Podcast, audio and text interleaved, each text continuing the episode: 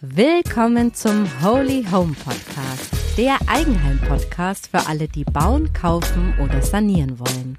Mit Anna Niedermeier.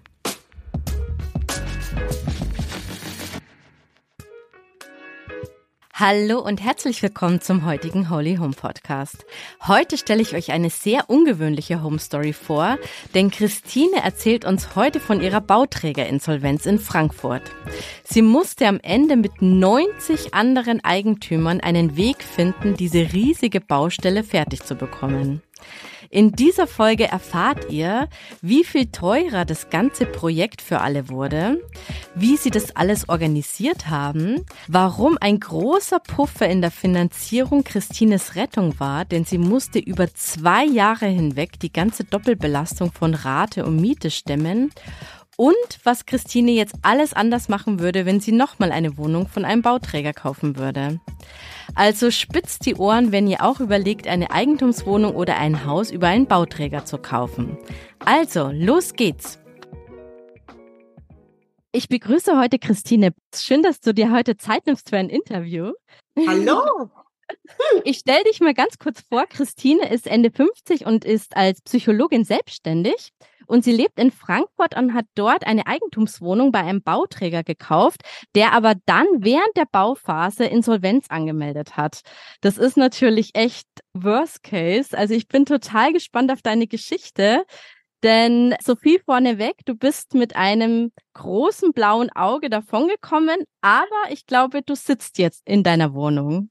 Ja, genau. Das ist nochmal gut ausgegangen, die ganze Geschichte. Total ja. cool. Also bin ich richtig gespannt. Bevor wir zum Insolvenzthema kommen, wollte ich nochmal die ganze Geschichte eintauchen und zwar auch ganz von vorne. Also wann kam bei dir denn so der Wunsch auf, dass du überhaupt eine Eigentumswohnung kaufen willst und gab es da irgendwie so einen Auslöser? Also ich sag mal, ganz, ganz früher kam der Wunsch schon mal auf. Da war ich so Mitte 30. Damals war ich auch noch verheiratet. Mhm. Ähm, habe in Heidelberg gewohnt und hätte am liebsten oben auf dem Köpfelweg, also mit wunder, wunder, wunderschönem Ausblick auf Heidelberg, eine Doppelhaushälfte gekauft. Ah ja, okay. Also ich war immer schon mutig und experimentierfreudig und habe gedacht, ja, man muss doch irgendwie auch in Werte investieren. Wir haben immer sehr, sehr viel Miete gezahlt. Wohnen mhm. war uns immer wichtig. Ja, aber da gehören ja mal zwei dazu, zu so einem Projekt. Und ja. mein äh, damaliger Mann war da nicht so davon zu überzeugen. Der war ein bisschen sicherheitsorientierter. Genau, und dann zum zweiten Mal kam dann wirklich die Idee, ich würde mal sagen, ähm, dann auch nach meiner Trennung, nachdem ich in Frankfurt gewohnt habe, mhm. habe ich so mit 43, 44 immer mal schon gedacht, Mensch, äh, das wäre doch was. Da waren die Preise auch noch gut. Das ist ja, ja eine, ganze, eine ganze Weile her. Und dann wurde das wirklich nochmal akut so mit 46, 47. Mhm. Mm, genau. Und da war der Auslöser einfach, dass ich mir wirklich irgendwann gedacht habe, das klingt jetzt hoffentlich nicht zu dekadent. Ich habe mir so gedacht, meine Güte, du verdienst gut. Was machst du denn jetzt mit dem ganzen Geld? Ja. Kaufst du dir jedes Jahr drei teure Sonnenbrillen? Oder also es war wirklich so, ein so ein ganz profaner Gedanke. Was machst du mit deinem Geld? Ach, das ist sehr interessant. Also es war quasi nicht die Absicht mal so Altersvorsorge, dass ich irgendwie gut abgesichert bin, sondern eher so in Investitionen. Eher, eher Investition, also das Geld nicht irgendwie raushauen und verschleudern, sondern schon was Bleibendes. Und natürlich, jetzt wo du sagst, das hat sicherlich damals auch eine Rolle gespielt, weil ich ja immer schon selbstständig bin, also ja. ne, freiberuflich, hatte da wenig in die Rentenkasse eingezahlt. Vorher natürlich war ich ja auch fest angestellt und das hat mit eine Rolle gespielt. Aber äh, der Gedanke wirklich, äh, willst du jetzt hier noch äh, jedes Jahr ein paar Sonnenbrillen kaufen oder was machst du mit dem Geld? Und natürlich Vorsorge hat eine Rolle gespielt. Aber war nicht der erste Gedanke, bin ich ganz ah, ja, ehrlich. Das ist ja interessant. Hat ja jeder auch so, äh, tickt ja auch ein bisschen anders. Manche sind sicherheitsorientierter, manche eben auch nicht. Wie bist du denn selber aufgewachsen? Weil das war jetzt zweimal in der Stadt, also Heidelberg und Frankfurt. Bist du auch in der Stadt groß geworden oder auf dem Land? Und haben deine Eltern auch ein, eine Wohnung oder ein Haus besessen oder waren die Mieter? Mhm. Also erstmal komme ich aus dem Osten, bin ein Kind des Ostens. Mhm. Habe 27 Jahre bis zum Mauerfall dort gewohnt und Wohnen war meinen Eltern immer schon sehr wichtig. Ja. Eigentum gab es so gut wie gar nicht, beziehungsweise äh, damals in der ehemaligen DDR waren ja viele auch enteignet. Nein, meine Eltern hatten eine sehr schöne ähm, ja, Mittelaltbauwohnung, würde ich sagen, vielleicht so 20er Jahre eine Etage. Ja. Und äh, ich persönlich habe dann, als ich ausgezogen war, so die meine kleine Familie auch, also als die Tochter zur Welt kam, mhm. da war ich ja 22, war mein erstes Wohnerlebnis, muss man sich mal vorstellen, in Mühlhausen. Das war eine Kleinstadt in Thüringen. Mhm. Und da gab es eine große Psychiatrie, also mit mhm. ganz vielen, ganz riesengroßen Villen. Ja. So dreietagig, da waren dann so jeweils 100 Patienten ungefähr untergebracht. Okay. Ich habe damals in der Klinik gearbeitet und dann gab's oben drüber im Dachgeschoss, weil Wohnungen war ja, die waren ja absolut rar, das war ja, ja Stückware sozusagen. Okay. Man sagt ja auch, äh, im Osten haben viele wegen der Wohnung geheiratet. Bei mir war das nicht der Hauptgrund, sondern ich habe äh, meinen äh, ehemaligen Mann sehr geliebt auch. Ähm, aber da haben wir da oben gewohnt und haben angefangen mit so einem acht Quadratmeter großen Zimmer. So unten die Patienten, oben das Personal haben dann noch ein ganz kleines Zimmerchen dazugekriegt und einen riesengroßen Boden, einen alten Dachboden. Genau, das war unser Start. Okay, das heißt, du kommst, also bist eigentlich jetzt nicht so sozialisiert, dass Eigentum, ein Haus besitzen oder eine Wohnung besitzen irgendwie so zum Grundverständnis über die Gar Eltern irgendwie so geprägt wurde, sondern das ist einfach so bei dir dann selber entstanden. Du hast dir ja eine Neubauwohnung gekauft und die Frage, die ich mir da gestellt habe, ist, wäre das auch okay gewesen, eine schöne Altbauwohnung zu haben oder war dir das wichtig, ganz bewusst, dass es Neubau ist? Na, ähm, da bist du noch nicht so richtig informiert. Das war ja ein Industriedenkmal. Ach so, Keine, okay. Genau, es ist ein Industriedenkmal. Also es war eine alte Fabrik oder ist eine alte Fabrik, an die neu dran gebaut wurde. Und ich habe aber in dem alten Teil ähm, erworben. Ah. Und äh, genau, ich habe vorher auch in einem Altbau gewohnt, so Stilaltbau, aber das war ja. auch wieder eine ganz äh, interessante Wohnsituation, weil ich ja Freiberuflerin bin, mhm. ähm, habe ich da teilprivate Nutzung in einer Gewerbeimmobilie gehabt. Na, als Freiberufler mhm. darfst du ja auch anteilig privat nutzen. Ja. Das wurde aber dann ein, einfach alles ein bisschen turbulent. Dann hatte ich Mitarbeiter, dann wurde mir das alles viel zu viel und viel zu eng und dann habe ich gedacht, oh, jetzt du musst hier raus. Mhm. Jetzt musst du dich kümmern um Wohnsituationen und so weiter. Und dann äh, wollte ich erst in der Nähe von Frankfurt gibt's äh, eine alte Industriesiedlung von Höchst. Äh, die Mitarbeiter hatten da so kleine Häuschen, Backsteinhäuschen, mhm. uralt, wunderschön. Oh, und da war ich kurz vor, also ich habe die Bank schon hingeschleppt, das wäre auch alles gegangen, hätte natürlich alles saniert werden müssen. Ja, und dann hatte ich so einen, so einen erhellenden Moment. Dann bin ich abends im Dunkeln im Winter mit dem Fahrrad durch das, durch das Ostend gefahren. Damals ja. war die EZB gerade in Planung oder eine Riesenbaustelle und bin dann abends ähm, eingekehrt in einer alten Frankfurter Kneipe. Mhm. Und da saßen Menschen und haben ähm, irgendwie so ein Gesellschaftsspiel gespielt. Irgendwas musste geraten werden in Teams. Ja. Und dann habe ich gedacht, oh ja, hier ist Leben. Und was machst du gerade? Willst in Zeilsheim, ich glaube, das ist so 20 Kilometer von Frankfurt entfernt, okay. jeden Tag Autobahn hin und her. Da willst du gerade investieren. Und da bin ich Gott sei Dank kurz vorher nochmal aufgewacht, ja, und habe ja. dann gedacht, nein, das ist nicht das Richtige.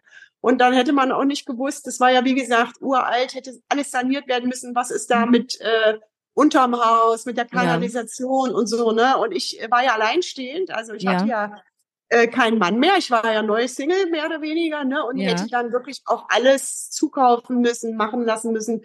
Und bin Gott sei Dank da nochmal mit, da auch schon mit dem blauen Auge, ne? Also das war schon kurz vorm, vorm Vorvertrag. Okay. So, wow. pass auf. Und dann war ich äh, auch wieder in der Nähe von der EZB, da am Osthafen, im Ostend. Und dann habe ich mein Auto geparkt und sehe diese große alte Fabrik am Osthafenplatz ja. und denke so, ach Mensch, hier, hier, also das wäre doch was. Ach, wirklich? Und witzigerweise waren da schon, war da ein Riesenbauprojekt, das Ding war schon im Verkauf und so. Mhm. Und dann habe ich tatsächlich bei ImmoScout oder Immobilien Scout äh, bei beiden wahrscheinlich mhm. mal nochmal wieder neu recherchiert und geguckt und gemacht. Und dann bin ich an einem Samstag dahin, den Makler angeschrieben und dann war meine Einheit wirklich die allerletzte in dem Industriedenkmal. Ach, und der Rest wäre Neubau gewesen. Nein, der andere, ja, der, genau, die, die anderen waren alle schon verkauft. Ja. Und ich, ich glaube, im Neubau waren noch eins, zwei, drei, die waren auch ja. alle, eigentlich waren alle verkauft. Und dann bin ich dahin, habe das gesehen und habe ja, ne, das ist ja, sind ja Lofts und ja. riesengroße Loftfenster und dann habe ich, glaube ich, innerhalb von einer Viertelstunde, also man muss sich das wirklich mal überlegen. Wie gesagt, ich habe ja wenig Absicherung gehabt. Ich hatte keinen gut verdienenden äh, Banker oder Anwalt aus, Frank äh, aus Frankfurt an meiner Seite. Ja. Und dann habe ich gesagt, ich mache jetzt einen Vorverkaufsvertrag. Pass auf, okay. und das war natürlich im Nachgang die beste Entscheidung, natürlich hochriskant, weil ich komme raus äh, aus dem Gespräch mit dem Makler und draußen steht eine Frau in meinem Alter, mit ihrem Sohn. Und kannst du dir mal dreimal überlegen, wofür die sich gerade sehr interessiert haben. Ach, Wahnsinn, okay. Ja, Wahnsinn. Also Gell? hast du quasi äh, Nägel mit Köpfen gleich gemacht. Du, ich habe Nägel mit Köpfen gemacht. ja. Und woher wusstest du, in welcher Höhe du dir was leisten kannst? Ach, das weiß ich jetzt gar nicht mehr so ganz genau, aber ich glaube, ich hatte mir da irgendwie ein Limit gesetzt und hatte vorher ja mit dieser ähm, alten Industrieimmobilie in Salzheim mhm hatte ja. ich das alles von der Bank schon mal durchrechnen lassen. Ich wusste, wie viel Eigenkapital ich habe. Ja. Da waren ein paar kleine Bausparverträge, da war eine kleine Lebensversicherung, da war nicht viel Sicherheit. Mhm. Ne? Ähm, meine Eltern äh, hatten dann nach der Wende was gekauft, ein schönes, sehr schönes Haus und auch ein Grundstück, aber die wollte ich jetzt mit sowas nicht. Also da wollte ich mir keine mhm. Sicherheiten holen. Da hätte mein Vater auch nicht mitgemacht. Genau. Und dann hatte ich so ungefähr eine Ahnung, was da so machbar ist, beziehungsweise was ich leisten will. Ja. Weil mir war wichtig, ich kann jetzt mich nicht für eine Immobilie äh, versklaven ja. und kann meinen äh, angenehmen Lebensstil auch mal gut essen gehen, mal schön in Urlaub fahren, mal äh, eine, eine schöne Sonnenbrille. Schöne, ja, eine schöne Sonnenbrille. Ich wollte gerade sagen Handtasche, aber ich bin nicht so der Handtaschentyp. Ähm, genau, also ich hatte schon eine Idee. Ich hatte eine Idee damals. Ja. Ah ja. ja, okay. Und darf ich nochmal fragen, wann war das denn jetzt ungefähr? Vor zehn Jahren oder? Vor zwölf Jahren. Vor zwölf Jahren. Vor zwölf okay. Jahren. Das war mhm. vor zwölf Jahren. Ja, okay. Das also die Preise waren schon, die Preise waren schon deutlich angezogen. Das war schon damals kein Schnäppchen mehr. Also auch vor der Bauträgerinsolvenz war es kein Schnäppchen. Ja, okay. Nein, natürlich wussten alle, es wussten alle, die EZB, die ist also zehn Minuten fußläufig. Mhm. Und äh, du bist in zwei Minuten bist du am alten Industriehafen, am mhm. Osthafen mhm. oder eben am Main auch. Und mhm. äh, man hatte die Idee, dass dieses ganze Viertel generell aufgewertet wird. Und es ist mhm. natürlich auch im Bereich des Hafens, Hafengebiet. Und es war eine ganz große Ausnahme, dass da überhaupt privater Wohnraum auf der Höhe, wo ich da bin, dass der überhaupt entstehen durfte. Also dann, da ist sehr viel Industrie da äh, auch. Ne? Mhm. Viele Büros auch, Hotel mhm. und so mittlerweile. Oder eben dann äh, vom Hafen her äh, zum, zum Wasser hin auch. Ah ja, und deine Spekulation ist dann auch aufgegangen. Also das Viertel ist auch quasi aufgewertet worden. Auf jeden ja. Fall. Also da, da äh, es blüht, sagen wir mal so. Ne? Da ist noch viel zu tun. Und jetzt braucht es natürlich noch mehr Restaurants, das heißt ja. aber auch, weil das ja alles dann so schnell ging und deine Entscheidung ja auch sehr rasch gefallen ist, dass du jetzt auch nicht groß den Bauträger überprüft hast, ob der jetzt äh, ein Schufa gut dasteht oder ob der jetzt schon lange am Markt ist. Nein, gar nicht. Ich hatte natürlich ein ganz großes Vertrauen in diese Bank. Ich habe gedacht, wenn die mir auch diesen Kredit geben und wenn die Ja sagen zu diesem äh, Umbau, dann ist das, also sicherer kann ich nicht sein. Ne? Und ah, ja, ich wusste okay. damals nicht, ich wusste einfach nicht, dass es eine Bauträgerinsolvenzversicherung gibt. Das hat mir kein Mensch gesagt. Zum Beispiel. Sowas soll es ja geben. Ich habe eine Rechtsanwältin letztens interviewt, die hat gesagt, das gibt's nicht. Aber Aha. ich, ich mache mich nochmal schlau. Also dem, dem gehe ich nochmal nach. Ich habe jetzt nochmal nachrecherchiert, also es gibt keine Versicherung dazu, sondern es wird empfohlen, Vorsichtsmaßnahmen zu treffen, wie zum Beispiel ein Sicherheitseinbehalt. Und dieser sollte in eurem Bauträgervertrag geregelt sein. Dazu nochmal mehr in der Folge 53 mit der Anwältin Manuela Reibold-Rohlinger.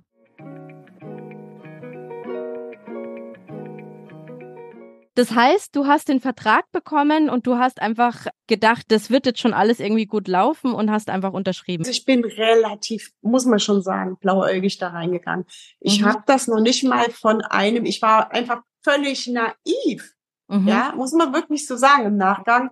Bei so einer Investition, ich habe das noch nicht mal von einem Rechtsanwalt prüfen lassen. Würde ja, ich natürlich genau. heute alles anders machen. Genau, das ist ja das, das Spannende jetzt und auch, glaube ich, das Wertvolle jetzt an deinem, an deiner Geschichte, auch für die Zuhörer. Deine Learnings, was würdest du jetzt anders machen? Weil das ja als Laie kann man ja diese ganzen Fallstricke gar nicht wissen. Und genau Du bist ja Gott sei Dank noch mit einem blauen Auge aus der ganzen äh, Geschichte äh, raus. Deshalb ist es, glaube ich, jetzt total spannend, erstmal die Geschichte zu erfahren, wie sowas abläuft und was da alles passiert ist. Und dann aber auch Learnings, was würdest du diesmal anders machen? Aber da kommen wir mhm. später dazu. Ja. Jetzt erzähl mal du, also da, dann ging der, die Baustelle los. Wie war das ja. dann so, als du das erste Mal irgendwie von der Insolvenz erfahren hast? Also gab es da irgendwie schon vorher so Anzeichen oder mhm. war das so hoppla hopp? Na, ich will mal noch, ich will mal ja. noch was einschieben, vielleicht, ja. was man auch noch erwähnen muss. In dem Moment, wo dann, wo du deine Kreditzusagen, Kreditlinien kriegst, mhm. äh, musst du ja auch sofort tilgen. Du hast noch lange keine Immobilie, aber du musst tilgen. Ne? Du hast, mhm. die Bank kommt und sagt, ja. und jetzt wollen wir. Auch wenn du das nicht abgerufen hast, ja. musst du ja dann schon monatlich ja. einen Haufen Geld bezahlen äh, und hast eigentlich überhaupt noch gar nichts. Das mal, sei mal dahin gesagt, weil ich glaube, das wissen auch viele nicht. Ja, und vor ja? allem hat man eine Doppelbelastung für diesen eben, ganzen Zeitraum, der jetzt da entsteht. Ja, also mhm. genau, genau. Und äh, ja, dann war das so äh, eigentlich kurz bevor das Ding fertig sein sollte. Man ist dann immer mal hin und man hat geguckt und wie ist das denn drin? Und dann habe ich immer gedacht, okay, das soll dann und dann fertig sein. Gab es ja einen Termin. Ähm, aber mhm. so, so irgendwie mit der Innenausbau, ich wusste ja auch nicht, was wird in den anderen Einheiten gemacht, wie weit sind die da schon? Dann mhm. hat man mal gesagt, ja, Frau Backhaus, Sie sind dann dann und dann dran. Und irgendwie habe ich, ich habe ja ein, ein, ein, grenzenloses Vertrauen in die Menschen und in die Welt und so, so ein Urvertrauen, was ja prinzipiell in solchen Projekten auch nicht schlecht ist. Mhm. Und dann, wie gesagt, ich glaube, drei, vier Wochen, fünf Wochen später sollte das eigentlich einzugsfertig sein. Von außen sah das auch schon alles ganz schön ordentlich aus. Und innen hätte man nur, und das kann ja relativ schnell gehen, weiter ausbauen müssen. Ne? Die Fliesen mhm. waren ja ausgesucht und, und, und. Und dann war ich mit meiner Mutter in Hamburg. Wir wollten ins Ballett John Neumeier. Mhm. War ein wunderschöner sonniger Tag, ein wunderschönes Hotel. Und dann kam da irgendwie eine E-Mail, die ich fast überlesen hätte. War so unterwegs, stell dich jetzt aufs Schlimmste ein. Also so, Worst ja. Case, rechne damit. Ich glaube, bei mir wären es 200.000 Euro zum damaligen Zeitpunkt gewesen, die komplett weg gewesen wären und natürlich ohne was in der Hand zu haben. Stell dich mal drauf ein, dass das Geld jetzt weg ist. Also wir haben das ja sowieso nur hingekriegt, glaube ich, weil wir top, top Anwälte bei den Erwerbern hatten. Unter den anderen Käufern. Ja, ja. Anwälte. Und einer bin ich besonders dankbar, die ist mittlerweile auch Partnerin in der großen globalen ähm, Anwaltskanzlei. Die hat quasi äh, da in einer Seelenruhe, das musste ja jetzt mit der ähm, äh, Bank da, Bodenseebank oder wie die hieß, musste ja dann quasi verhandelt werden, ne, dass mhm. die da nicht, also dass die irgendwie dabei bleiben, ja. Mhm. Und das haben wir wirklich dann mit einem schlagkräftigen Projektteam, wo, wie gesagt, fast ausschließlich Juristen drin waren und auch äh, Marketing war da jemand. Auf jeden Fall haben wir uns da selber organisiert. Ich war nicht in dem Projektteam, ich hätte da nichts beitragen können.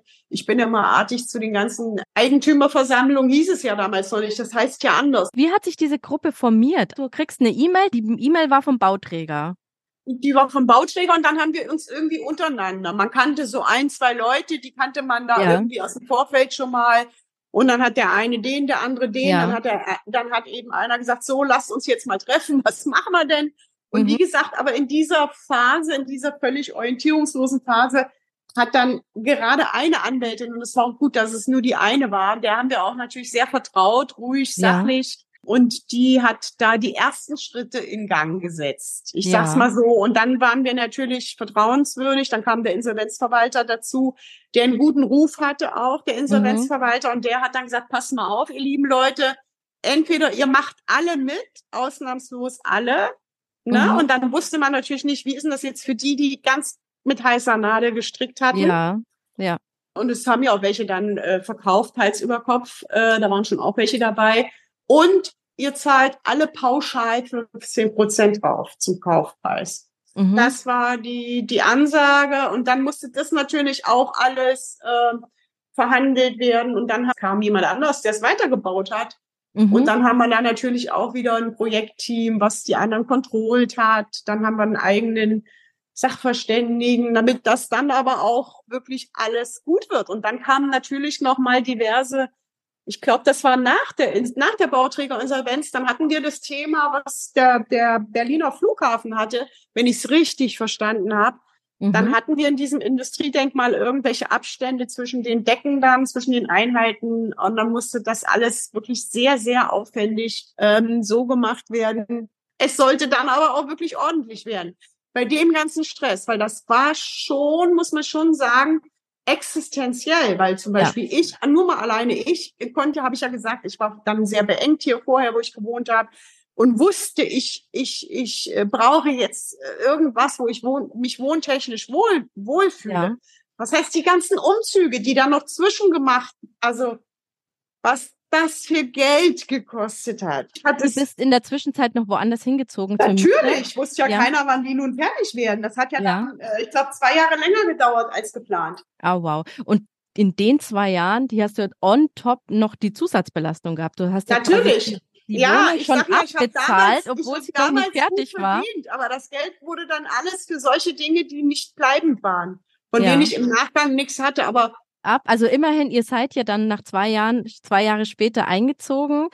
Aber das ist natürlich finanziell eine wahnsinniger Kraftakt, erstmal die 15 Prozent on top zu so einer großen Summe Richtig. von draufzulegen Richtig. und über diese lange, lange Zeit ja auch diese Tilgung und diese ganzen Bankraten schon zu zahlen ja. und parallel sein normales äh, Leben in der Miete auch noch zu Richtig. finanzieren. Ist das bei ist mir wirklich nur gegangen, weil ich im Consulting ja. äh, einen guten Job mache und weil ich sonst, ich war sonst auch sparsam, aber ich hatte ja. schon auch für mich, ich wollte ja, wie gesagt, nicht mit so einer heißen Nadel. Ich wollte noch ja. gut leben können. Das war mein Glück, dass ich diesen, diese Puffer für mich und sonst auch keine Riesenverpflichtungen. Ja. Ne, ich habe zwar mhm. dieses wunderschöne Büro hier in Frankfurt, kostet auch viel Geld, mhm. aber die, meine Tochter äh, war da mit dem Studium schon fast durch und äh, ich hatte sonst wirklich keine Verpflichtung und hatte mich sonst auch nicht in keiner Form irgendwie verschuldet, ja. Ja. Das ja. war wirklich mein Glück, dass da gut Luft war. Und das ist das, was ich wirklich jedem empfehlen kann. Ich meine, äh, ich berate ja zum Beispiel auch viele Paare und so. Äh, also den Stress, den dann gerade die Hauptverdiener auch in den Partnerschaften haben, da wirklich das Geld ranzubringen, mhm. das ist schon nicht, nicht ohne. Und ich, ich wusste ja immer, ich, ich muss mit mir kalkulieren. Mhm. Ja, und wenn es jetzt ganz hart auf hart gekommen wäre, das Ding hätte mir immer jemand abgenommen. Davon bin ich überzeugt. Ja. Ja, ja also das, das wäre ich wieder losgeworden. Also das war natürlich auch wichtig. Ich hatte jetzt nicht in irgendeine Bruchbude investiert, sondern Lage, Lage, Lage, äh, mhm. ne? und dann so ein Loft- und Industriedenkmal. Und das war ja schon prinzipiell, hatte man eine Idee, wenn das mal fertig wird, wird das gut.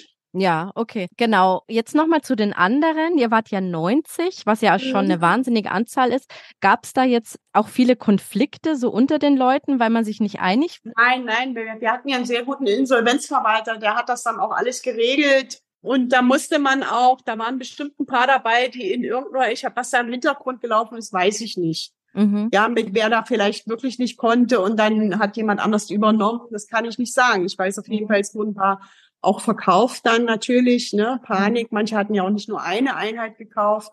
Nee, das mussten wir in der Form nicht regeln, weil uns war ja allen klar, entweder wir machen das okay. jetzt alle oder alle oder keiner. Ja. Hat es euch irgendwie zusammengeschweißt? Ah, das ist, würde ich sagen, Insel, inselmäßig ist das, ist das so. Das ist einfach ja auch eine große, schon eine große Einrichtung, würde ich mal so sagen. Okay. Äh, ich glaube, wenn wieder was wäre, Mhm. Wenn wieder was wäre, sind wir wieder alle, stehen wir alle beisammen. Aber ansonsten sind das einfach viele Menschen, die sonst auch viel zu tun haben. Beziehungsweise, wenn dann auch Eigentümerversammlung ist, dann ist da so der harte Kern. Es ist schon ganz gut, dass es nicht so anonym ist, ja. Ah ja, das ist ja äh, dann ja. eigentlich auch eine positive Seite. Nochmal zu den anderen. Hast du da das Gefühl, also du hast gesagt, manche haben dann verkauft, haben die während der Insolvenz und Baustelle verkauft oder mussten die das quasi erst zu Ende bringen und konnten es erst verkaufen, als es quasi fertig ist? Nein, da waren welche, die haben auch in der Insolvenzphase verkauft. Ah ja, okay. Und da gab es dann ich auch jemanden, der das abgenommen, also quasi gekauft. Ja, ich mhm. glaube, es gibt Menschen, die, die solche Situationen dann auch gut für sowas nutzen, wenn du genug Geld hast. Ah, ich ja, meine, okay. die Wahrscheinlichkeit war ja schon irgendwo hoch, dass das Ding irgendwie Ne, Worst Case war es, ist eine Bauruine und das ganze Geld ist weg, aber ja, und dafür war das Stadium auch schon relativ weit. Es war ja nicht die Baugrube quasi. Nee, es war nee. insolvent, es war ja Nein, nein, nein. Man hatte eine Vorstellung weit. und es mhm. war jetzt auch nicht so, dass da jetzt nur, nur mängelhaft gebaut worden war. Genau, jetzt würde ich ganz gerne natürlich dazu kommen, du hast jetzt eine Situation durchgemacht, die ja wirklich Wahnsinn ist. Also da mhm. geht man ja auch psychisch durch ganz viele Krisen durch, weil Auf es geht ja wirklich an die Existenz. Also man, ja. Und ich würde natürlich jetzt gerne herausarbeiten mit dir, wie man sich davor schützen kann für die, die quasi jetzt gerade, äh, meine Hörer, die sind alle in so einer Phase, die denken gerade nach, hm, sollte ich mal was kaufen, soll ich mir nichts kaufen? Der große Markt an, in Deutschland ist eben über Bauträger zu kaufen. Ja. Und eben nicht selber zu bauen oder mit Architekten ist nur ein kle ganz kleiner Marktanteil. Und deshalb ist das natürlich ein Riesenthema. Wie würdest du jetzt da nochmal rangehen, wenn du wüsstest, was da alles so passieren kann? Hm, also wie gesagt, ich würde auf jeden Fall, ich habe zum Beispiel die Rechtsschutzversicherung, ich habe eine Rechtsschutzversicherung, auch eine gute, teure mit allem drum und dran. Mhm. Äh, und für den Bereich eigene Immobilie habe ich die erst äh, ein paar Monate nach Kaufvertrag abgeschlossen. Das würde ich anders machen. Mhm. Okay. Auf jeden Fall sollte man diesen ganzen Bereich, alles rundum bauen, in der Rechtsschutz schon vorher haben. Weil mhm. das greift das alles im Nachgang nicht. Ich hatte mhm. ja so ein, zwei, drei Fälle, wo ich gesagt habe, da bräuchte ich jemanden. Mhm. Nein, da habe ich gesagt nicht, obwohl ich ja, wie gesagt, viel Geld bezahle. Das ist das eine. Dann, wie gesagt, äh, mindestens einen Juristen, der immer alle Verträge rauf und runter prüft. Genau, und dann eben wirklich Worst Case auch, äh, was passiert, wenn da, also wenn ich krank werde oder irgendwas, ich, ich sag's ganz ehrlich, ich habe ja so eine so ein ganz tiefes Grundurvertrauen und denke immer, die Dinge werden sich fügen. Mhm. Aber äh, A haben das nicht alle Menschen, mhm. ja, und äh, B, das kann auch mal ganz schön nach hinten losgehen. Mhm. Ja, also äh, äh, man, man sollte wirklich alle Eventualitäten da mal, ne, einen Jobverlust mit einrechnen, oder mhm. eine Trennung. Gerade in solchen Phasen gibt es natürlich Trennungen auch.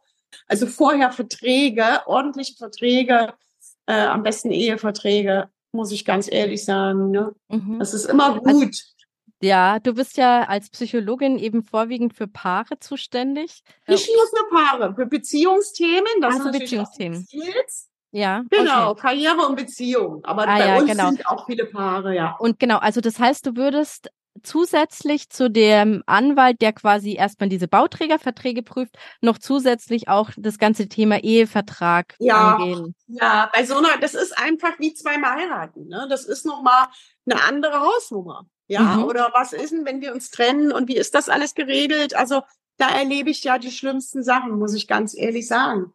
Mhm, ja, okay. also und da, da holen wir uns auch gerne, empfehle ich, äh, wenn Paare oder auch Einzelpersonen in solchen Situationen zu uns kommen und wo einfach die ganzen Dinge nicht geregelt sind. Die sind ja. natürlich nach Gesetz schon irgendwie geregelt, mhm. aber äh, sich dann auch zu einigen ohne Rosenkrieg und so weiter und so fort. Ja, was bedeutet das, wenn ich jetzt so eine Immobilie hingesetzt habe und dann will einer nicht mehr? Und ich mhm. will, ich, das ist aber mein Herzblut, ja. Ich habe da so viel rein investiert und und und, ja. Und jetzt äh, müssen wir es vielleicht alles verkaufen. Also was mhm. gibt's da für Möglichkeiten? Ich würde schon auch mal so ein paar Szenarien durchrechnen und ich weiß nicht, wie gesagt, ich bin kein Jurist, aber das ja. äh, vielleicht auch wirklich klarer vereinbaren.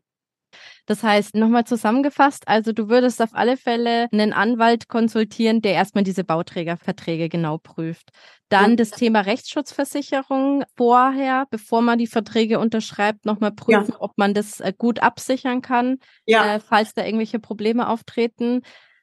Dann, was war das dritte nochmal? Hm. Na, die eigenen, also was ist wirklich Worst Case? Was, wie geht das dann? Also wie so ein, ja. wie so ein wie so einen Notfallplan machen und den aber ja. auch schriftlich fixieren mhm. und gerne notariell bestätigen lassen. Ich wie gesagt, ich bin keine Juristin, gebe keine ja, Rechtsberatung, genau. aber ja. Äh, sowas, aber quasi nochmal die Situation in der Partnerschaft, wenn man es zu zweit kauft, um dann nochmal durchzugehen, was sind eigentlich alles so Worst-Case-Szenarien. Das kann ja. ja von Krankheit bis eben zur Trennung verschiedene Krankheit, Situationen Jobverlust, Trennung, ja. äh, ungeplante Kinder und, und, und Hochwasser oder irgend so ein Zeug.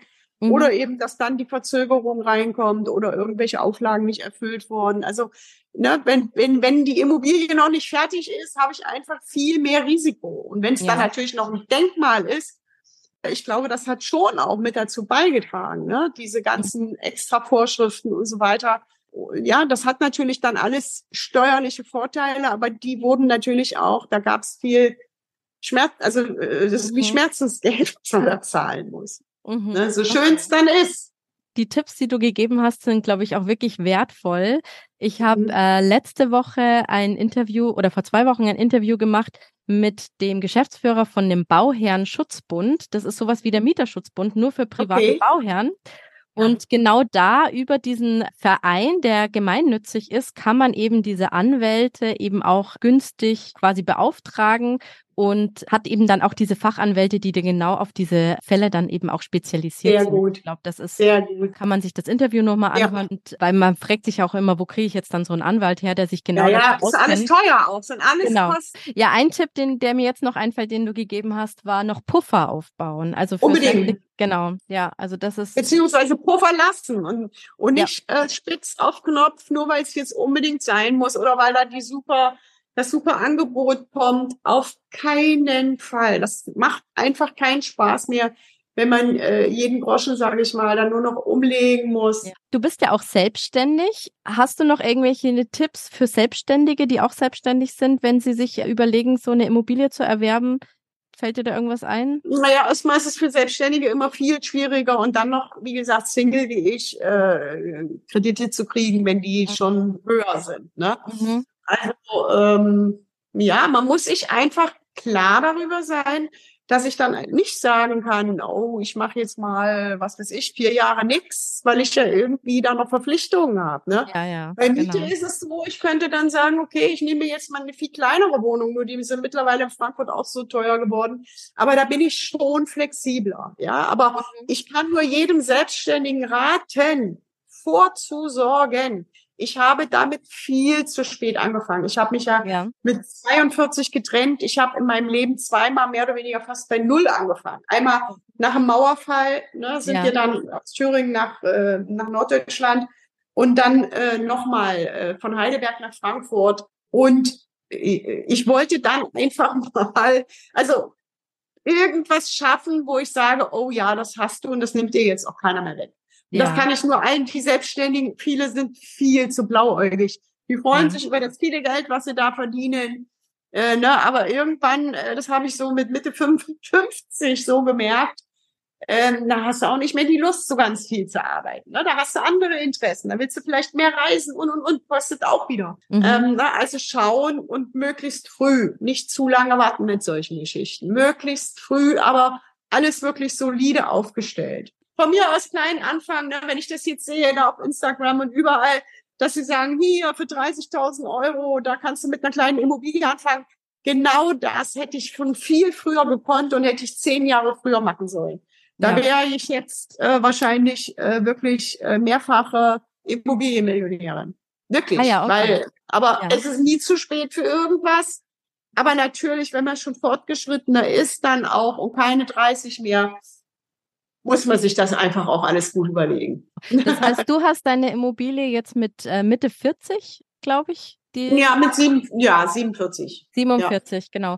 Und den Kredit zahlst du den noch bis 65? Ich muss noch ein bisschen was abzahlen, aber das ist alles sehr überschaubar geworden. Ach, das ist doch schön. Natürlich viele Sondertilgungen auch gemacht. Ja, okay, cool. Ja. Dann ne? ist doch alles Wie gesagt, die Sonnenbrillen, die könnte ich gar nicht aufsetzen, die vielen Sonnenbrillen. nee, aber dann ist ja echt nochmal alles gut ausgegangen. Finde ich echt eine sehr inspirierende Geschichte.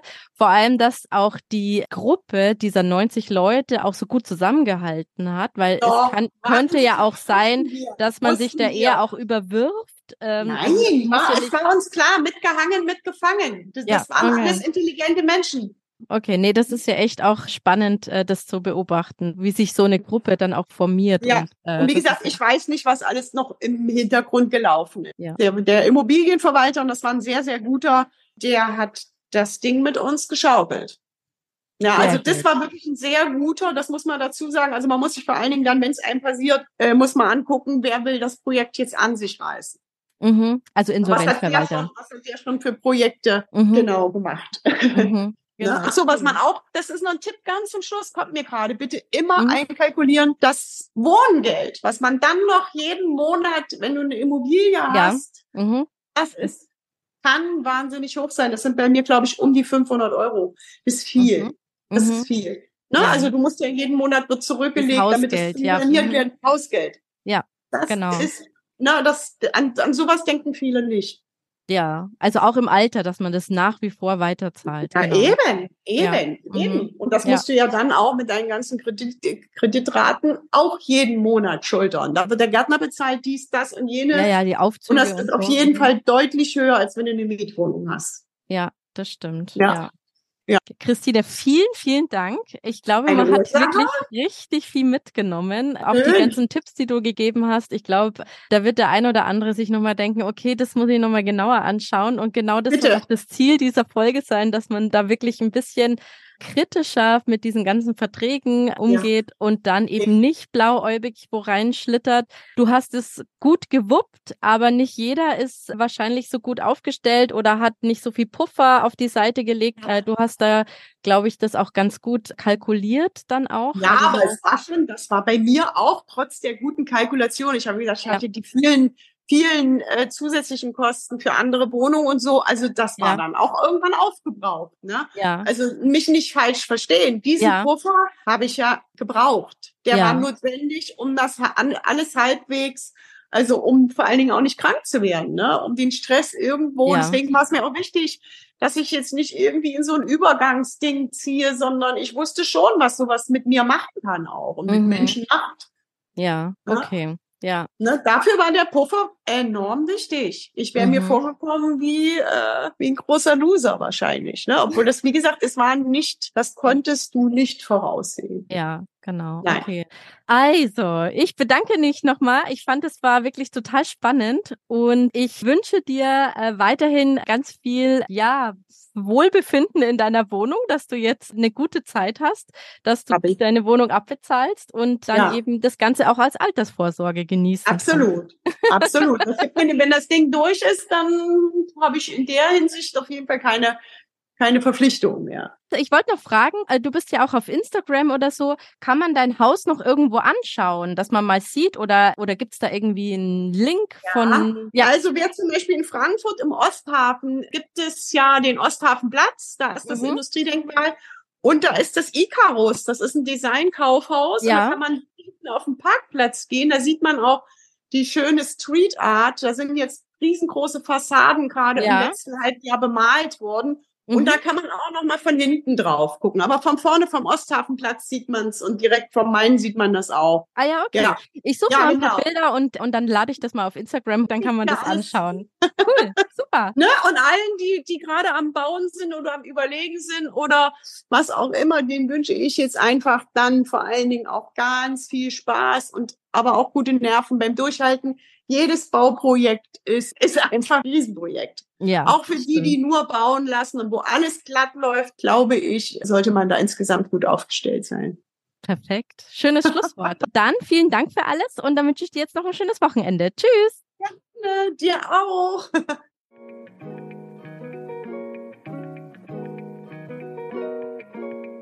Sodala, das war die Home Story mit Christine. Ich fand das Gespräch wirklich sehr ehrlich. Und was mich total beeindruckt hat, war, wie die Gruppe von 90 Leuten dann in so einer Krise so gut zusammengehalten hat. Ja, aber auch Christine fand ich total beeindruckend, wie sie das finanziell alles ganz alleine gestemmt hat. Sie hat ja wirklich vorher super gut kalkuliert und sich auch nicht mit den Raten so aus dem Fenster gelehnt und zusätzlich hat sie noch einen enormen Puffer gehabt, also wirklich vorbildlich. Ja, ich hoffe, ihr konntet auch ganz viel aus der Folge mitnehmen. Und wenn ihr jetzt noch Freunde oder Bekannte habt, die gerade überlegen, sich eine Wohnung von einem Bauträger zu kaufen, dann teilt doch unbedingt die Folge mit ihnen, damit sie noch so ein paar Learnings mitnehmen können. Ja, und es gibt bei Spotify jetzt ein ganz neues Feature. Also ihr könnt zum einen den ganzen Podcast bewerten, was ich natürlich total cool fände. Und man kann die einzelne Folge auch bewerten. Ja, und da kann man eben auch Texte schreiben. Und da würde mich natürlich total interessieren, was euch gut gefällt, was ich noch verbessern kann und vor allem, welche Themen euch noch so interessieren. Ja, und ich freue mich wirklich über jedes einzelne Feedback. Also schon mal vielen, vielen lieben Dank dafür. Ja, dann hören wir uns jetzt beim nächsten Mal. Ich freue mich auf euch. Bis dann. Ciao.